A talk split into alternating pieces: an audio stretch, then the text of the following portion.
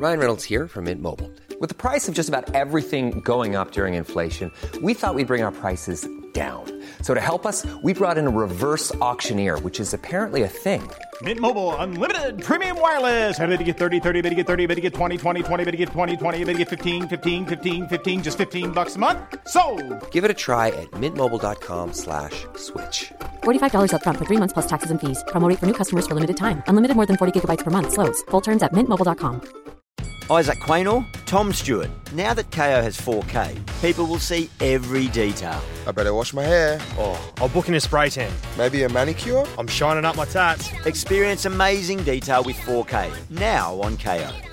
If you thought the only way to get a more defined jawline with natural looking results was through surgery, think again. Juvederm Volux XC is a non surgical injectable gel filler that improves moderate to severe loss of jawline definition and can help you achieve natural looking results with little downtime. Even better, this improved definition lasts up to one year with optimal treatment. No maintenance required. Improve jawline definition for a smooth, sculpted look with Juvederm Volux XC. For important safety information and to find a licensed specialist, visit juvederm.com. That's J U V E D E R M.com. Not for people with severe allergic reactions, allergies to lidocaine, or the proteins used in Juvederm. Common side effects include injection site redness, swelling, pain, tenderness, firmness, lumps, bumps, bruising, discoloration, or itching. There's a risk of unintentional injection into a blood vessel, which can cause vision abnormalities, blindness, stroke, temporary scabs, or scarring. Talk to a licensed specialist to find out if it's right for you. Buenas noches, bienvenidos al Criminalista Nocturno.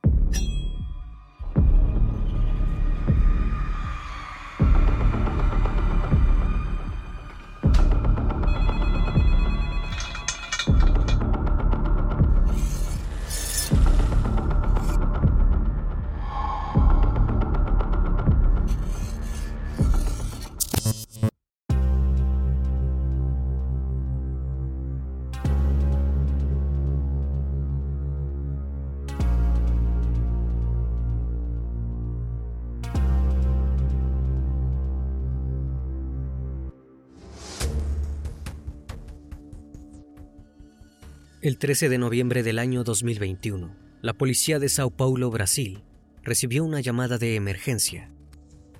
Era un joven quien decía haber encontrado a su novia en su departamento. Cuando las autoridades llegaron al lugar, en el barrio de Wannelville, se encontraron con Ana Carolina Pascuin Nicolechi, de 24 años, tirada en su cama. La casa no tenía signos de entrada forzada y la puerta estaba abierta cuando el novio llegó. Al menos es lo que él declaró. La vivienda se encontraba completamente saqueada y sin los teléfonos móviles, ni el ordenador de la víctima. Intento de robo con trágico final. ¿Estaba el novio efectivamente involucrado en lo que había pasado? Esas son las dos posibilidades que a cualquiera se le hubieran venido a la mente. Pero había alguien más, alguien a quien Ana Carolina ya había denunciado varias veces alguien que la perseguía a todos lados, acechándola desde las sombras. ¿Algún exnovio o algún joven de su edad obsesionado con ella? No, su padrastro, quien la había criado junto a su madre, era el principal sospechoso.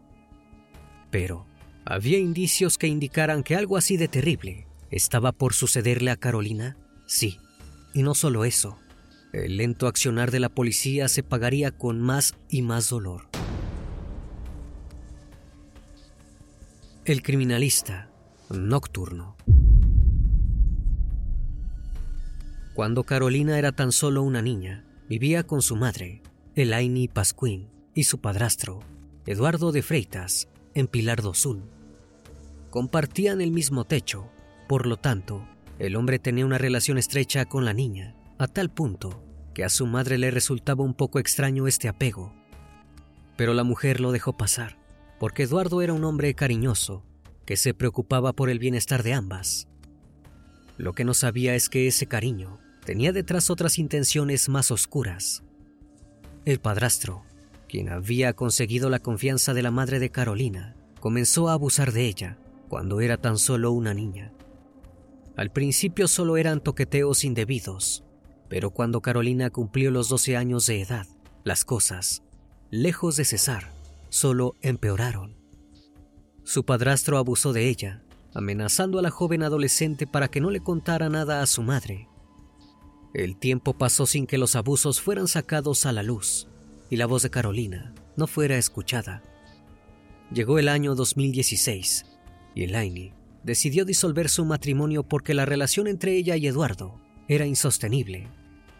Sin embargo, el hombre, de profesión abogado, no estuvo de acuerdo con el reparto de bienes, alegando que era dueño de todo. En este punto, el sujeto empezó a mostrarse agresivo con su exesposa, para luego pedir perdón y tratar de convencerla de que juntos eran la familia perfecta. En contra de todo pronóstico, el Lani se antepuso a esa maniobra de manipulación y continuó con el divorcio, pensando que Eduardo las dejaría en paz. Decidió mudarse sola con su hija a Sorocaba, sin saber que la estaba salvando de su agresor. Pero su ahora ex esposo no se detuvo e insistió hasta el hartazgo para recuperar el contacto con las mujeres. Finalmente, consiguió mantener una relación amistosa con su ex esposa provocando que ambas regresaran a Pilar do Sul. Incluso Carolina, que ya era mayor de edad en ese momento, empezó a trabajar en el estudio de abogados de su expadrastro, por insistencia de este. Solo ella sabía la crueldad de todo aquello. A diario debía verle la cara a aquel sujeto que le había hecho cosas terribles de pequeña. Como si al asunto le faltara angustia, los próximos descubrimientos de Lainey la dejarían en shock. Para Ana Carolina, tuvieron que pasar muchos años de dolor en silencio hasta que la verdad pudo salir finalmente a la luz. Fue su madre quien encontró una foto de su ex esposo sin ropa. El problema en sí no era eso, sino en qué momento había sido sacada la instantánea. Según la madre, el día en que fue capturada la imagen, el hombre había estado solo con Ana Carolina. Elani recordó que a los 15 años, la joven había viajado a Santa Catarina, a un parque temático con Eduardo. En el lugar pasaron cinco días juntos. En otro viaje, los dos también habían ido solos a Mato Grosso. Elani unió cabos y un escalofrío le recorrió la espalda. No podía creerlo. En ese momento, cayó en cuenta de las verdades y perversas intenciones que había tenido Eduardo con su hija. Rápidamente, luego de esta horrorosa revelación, le preguntó sobre la situación a la mismísima Carolina, de ahora 19 años, quien finalmente decidió que debía contarle su mayor secreto a su madre. La joven brasileña le reveló que había sufrido abuso por parte de su entonces padrastro desde los 12 años, de forma ininterrumpida. Le contó a su madre que nunca le reveló la verdad porque tenía miedo de causarle peligrosos problemas con toda esta información entre manos, Elani entendió por qué el hombre se mostraba tan perseverante con no irse de sus vidas. Quería seguir teniendo el control de todo. Era tanta su obsesión con estar cerca de Carolina que incluso se había matriculado en la misma carrera que la joven, medicina veterinaria. Desesperadas, porque parecía que no tenían descanso del abusador, madre e hija obtuvieron medidas de protección legal contra Eduardo quien desde ese momento no podía acercarse a ellas. Pero la madre sentía que con aquello no era suficiente, que debían alejarse ellas mismas, porque él no lo haría. Elani le rogó a Carolina que se fuera de Pilar do Sul, y la joven lo hizo, mudándose a un departamento en Sorocaba en enero de 2021. Era una nueva etapa de su vida, y según todos sus allegados, Ana Carolina parecía feliz. Por fin había podido liberar todos sus fantasmas. La madre de la joven brasileña pensó que se había acabado el acoso, pero la persecución por parte del padrastro se volvió aún más intensa. Que su hijastra obtuviera independencia financiera y estuviera en una sana relación con un chico llamado Bruno generó un profundo enojo en el acusado.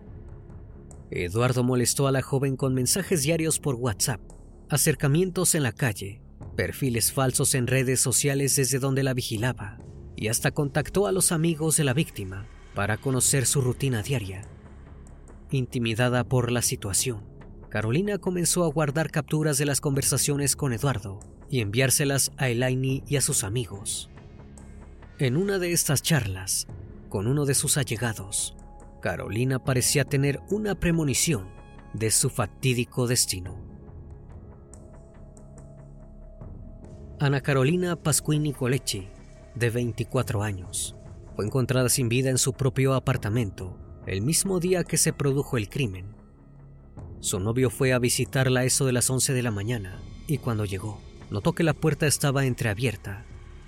Entró sin pensarlo dos veces y encontró a la chica en la cama con una herida de bala en la cabeza.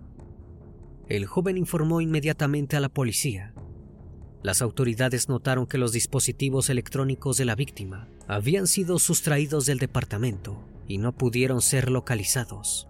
Sin embargo, no se llevaron dinero ni otros objetos de valor, lo cual resultó extraño. La Policía Civil realizó allanamientos en domicilios solicitados por el Ministerio Público, incluido el domicilio del novio de la víctima, sin encontrar nada ilegal. Eso lo quitó de inmediato de la lista de sospechosos. A las 11.55 de la mañana, Ana Carolina fue declarada sin vida por las autoridades y el informe de la necropsia indicó que la víctima había sufrido un disparo de arma de fuego en la frente, sin que saliera el proyectil del cráneo. Los investigadores hablaron con los empleados de la tienda donde trabajaba la chica para poder recabar la mayor información necesaria. Testigos informaron que en junio, cinco meses antes del crimen, Eduardo se había hecho pasar por un cliente y había estacionado el auto frente al establecimiento. Apenas Carolina había notado su presencia, había corrido hacia un almacén para ocultarse.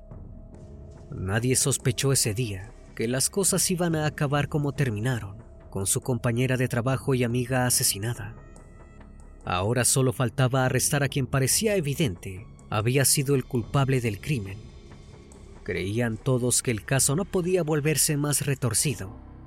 Pero entonces descubrieron el modus operandi de Eduardo. El sujeto tenía vigilada a su hijastra de una manera macabra. Las autoridades no tardaron en arrestar a su principal sospechoso, Eduardo de Freitas, tomando en su poder su teléfono móvil para poder sacar toda la información que pudiera implicarlo en el asesinato de la joven brasileña. Lo que no esperaban era encontrarse con una aplicación de espionaje. En el programa, el imputado guardaba una contraseña para rastrear la ubicación de su exhijastra y una exnovia, quien también fue vigilada por el acusado, y solo lo descubrió después de cambiar el dispositivo y sospechar que estaba siendo seguida por él. Este tipo de aplicaciones están activas en segundo plano, sin que el propietario del dispositivo se dé cuenta, controlando las actividades del usuario y transmitiendo de forma remota los datos almacenados. Con esta información, que confirmaba que Eduardo tenía vigilado cada paso de su hijastra. La policía analizó las cámaras de seguridad del trabajo de Ana Carolina y descubrieron que el día de su deceso, la víctima salió del trabajo a las 6.1 de la tarde y se dirigió a la terminal de autobuses. No le sorprendió que un momento antes, a las 5.45, Eduardo se vería en las cámaras pasando cerca del lugar.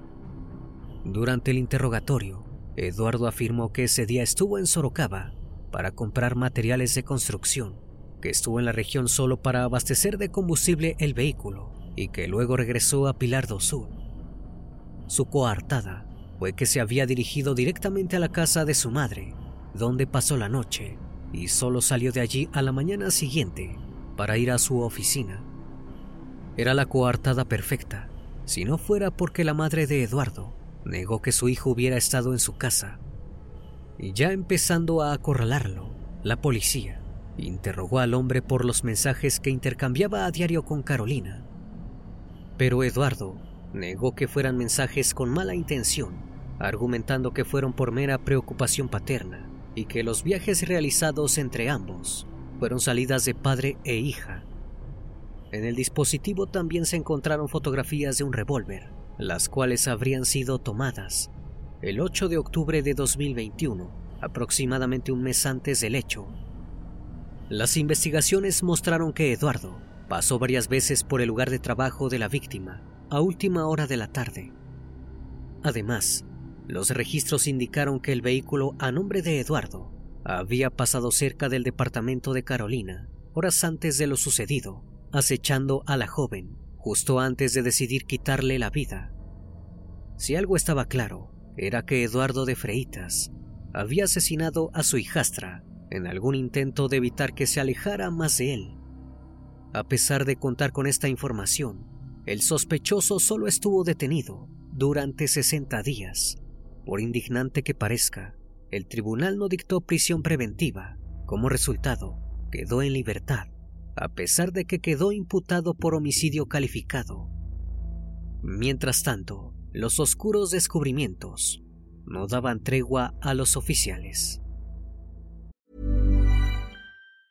If you thought the only way to get a more defined jawline with natural looking results was through surgery, think again. Juvederm Volux XC is a non surgical injectable gel filler that improves moderate to severe loss of jawline definition and can help you achieve natural looking results with little downtime. Even better, this improved definition lasts up to one year with optimal treatment. No maintenance required. Improve jawline definition for a smooth, sculpted look with Juvederm Volux XC. For important safety information and to find a licensed specialist, visit juvederm.com. That's J U V E D E R M.com. Not for people with severe allergic reactions, allergies to lidocaine, or the proteins used in Juvederm. Common side effects include injection site redness, swelling, pain, tenderness, firmness, lumps, bumps, bruising, discoloration, or itching. There's a risk of unintentional injection into a blood vessel, which can cause vision abnormalities, blindness, stroke, temporary scabs, or scarring. Talk to a licensed specialist to find out if it's right for you. If you thought the only way to get a more defined jawline with natural looking results was through surgery, think again. Juvederm Volux XC is a non surgical injectable gel filler that improves moderate to severe loss of jawline definition and can help you achieve natural looking results with little downtime. Even better, this improved definition lasts up to one year with optimal treatment. No maintenance required. Improve jawline definition for a smooth, sculpted look with Juvederm Volux XC. For important safety information and to find a licensed specialist, visit juvederm.com. That's J U V E D E R M.com. Not for people with severe allergic reactions, allergies to lidocaine, or the proteins used in Juvederm. Common side effects include injection site redness, swelling, pain, tenderness, firmness, lumps, bumps, bruising, discoloration, or itching. There's a risk of unintentional injection into a blood vessel, which can cause vision abnormalities, blindness, stroke, temporary scabs, or scarring. Talk to a licensed specialist to find out if it's right for you.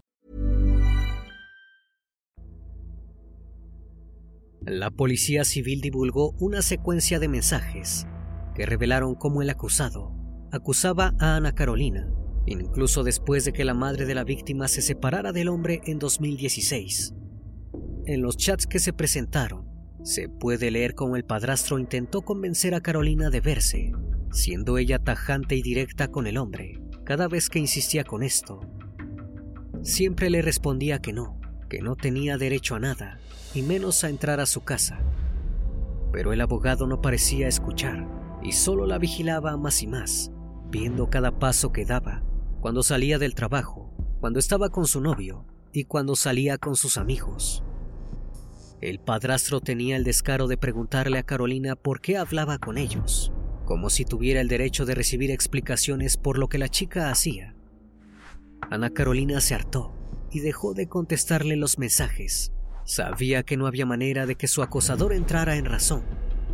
Aún así, él seguía enviándole mensajes que decían cosas como, necesito estar cerca de ti, con un simple hola sería feliz, pasaré y te tocaré la bocina, me dijeron que llamase a la policía para que me arresten, pero no me lo creí. La joven brasileña había tomado captura de todos estos mensajes como si fueran su escudo de protección, su arma contra su expadrastro. Además de los mensajes, Eduardo manipulaba a su hijastra, diciéndole que debía separar lo familiar de lo profesional, que debía seguir trabajando en su estudio de abogados. De lo contrario, él se quedaría sin secretaria y ella sin dinero para pagar la universidad. El hombre no solo la acosaba constantemente, sino que quería tener el control absoluto de Carolina, no solo en lo social, sino también en lo económico, para que dependiera solo de él. Solo una cosa podía cambiar este impotente caso, en el que todas las pruebas dejaban en claro que la obsesión de un hombre había conducido al crimen de Ana Carolina, la justicia. Pero no solo no habría justicia, sino que la bestia volvería a atacar. El juez aceptó el cargo de homicidio calificado ofrecido por el Ministerio Público, pero no aceptó la prisión preventiva del padrastro. Por lo tanto, y como dijimos, este quedó libre durante el proceso. El tribunal prohibió al acusado mantener contacto y acercarse a los familiares de la víctima y deberá mantener una distancia mínima de 100 metros entre ellos. Según la Policía Civil de Sorocaba, el hombre está considerado como un acosador y pesa sobre él el delito de persecución, también conocido como stalking en inglés. La defensa de Eduardo de Freitas declaró que era absolutamente inocente, informando que no había pruebas consistentes que justificaran un arresto. Además, alegó que el expadrastro en ningún momento se abstuvo y no huyó ni huirá de la policía, ya que según su abogado, su cliente es un hombre sereno y tranquilo. Este caso tiene todo lo necesario para que el asesino sea alejado de la sociedad hasta que puedan darle una condena. Lamentablemente, la justicia no lo hizo y ahora nos encontramos con un nuevo caso de abuso por parte de este hombre que pudo haberse evitado. En julio de este año, 2023, se abrió un nuevo caso que involucra al expadrastro de la joven asesinada. Eduardo de Freitas ahora es sospechoso de haber abusado de una niña de tan solo dos años en Itapeva, Sao Paulo. El hecho presuntamente ocurrió en el domicilio de otro familiar de la víctima. El padre de la niña declaró que el sospechoso los visitaba al menos una vez al año y que según él, Eduardo insistía hasta el cansancio para que le dejaran a la niña con él. Fue tanta su insistencia que finalmente convenció a los padres que terminaron cediendo. Nunca se imaginaron lo que iba a suceder después. Cuando la pareja regresó a buscar a la niña, después de una o dos horas, la pequeña estaba llorando. Pero hasta entonces no habían sospechado nada. Sin embargo, cuando llegaron a su casa, los padres notaron un cambio en el comportamiento de su hija, quien empezó a quejarse de dolor. Al acostarla, la pequeña mojó la cama, siendo una clara señal de lo que ocurría.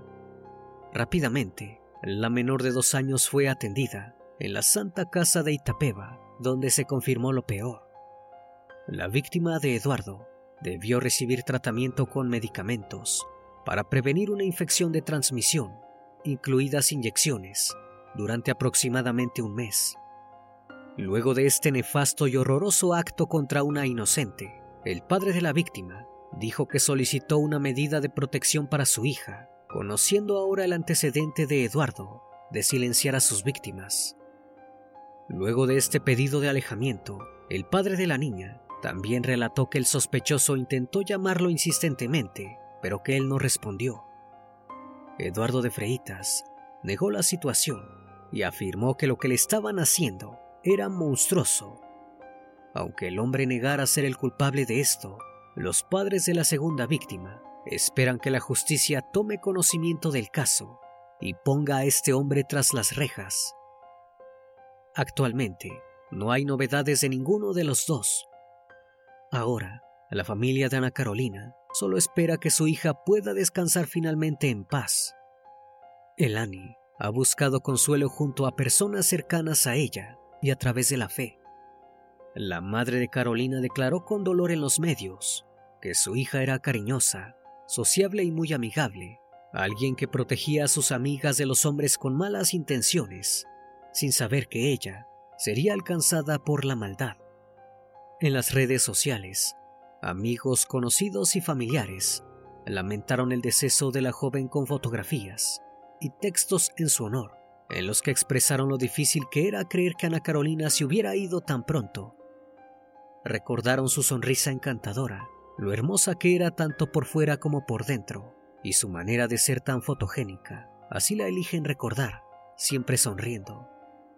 Elani se mantiene firme, y lo hace por la memoria de su hija, por su nombre y por la justicia que espera se hará por ella. Además pide conciencia a todos sus conciudadanos y a todo aquel que quiera escucharla. Pide por sobre todo que no se pierda tiempo valioso a la hora de arrestar a un criminal. Lo sucedido con Eduardo es clara evidencia de que la justicia no puede tomarse el lujo de ser lenta. Sabido es que si los monstruos quedan libres, las víctimas no pararán de multiplicarse.